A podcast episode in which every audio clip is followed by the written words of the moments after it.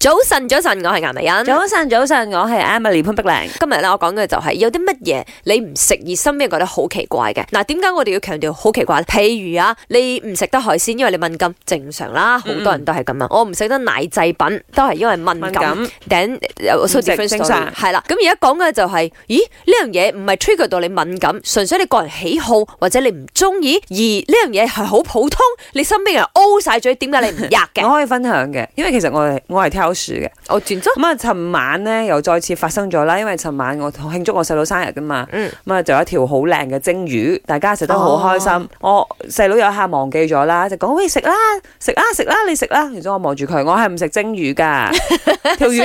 唔記係，我係唔食蒸魚嘅，啱無論條魚喺人家口中係幾咁矜貴都好咧，嗯哼嗯我就係唔食嘅。嗯，因為係一種腥味，你驚？除咗腥味之外，係一個 phobia 咯。可能因為哦我細個嘅時候啦，食、太多蒸魚。哦，OK OK 啊 OK，咁你即係嗰個時候，媽咪係覺得話：，喂，你要食多啲蒸魚啊，嗯因為營養好好啊，嗯可以幫助你身體啊、大腦發展啊。明白。咁佢大個咗之後，我就唔想 食啦。嗯，因為細個時候 overloaded 啦，林生都覺得我好奇怪賣㗎，咩唔食咩嘅，即係誒賣肉骨茶嘅朋友，可能見肉骨茶都就開始驚驚。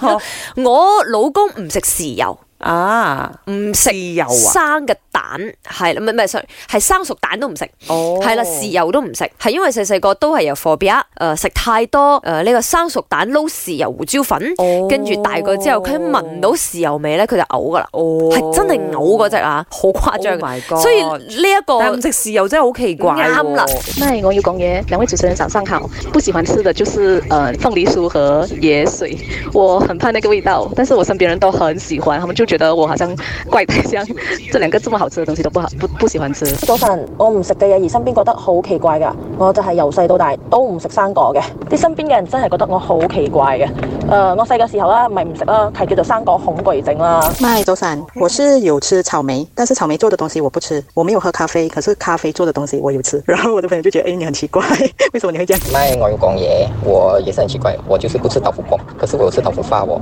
如果那个咖喱面里呃里面有放那个豆腐包，我会叫他拿起来的哦。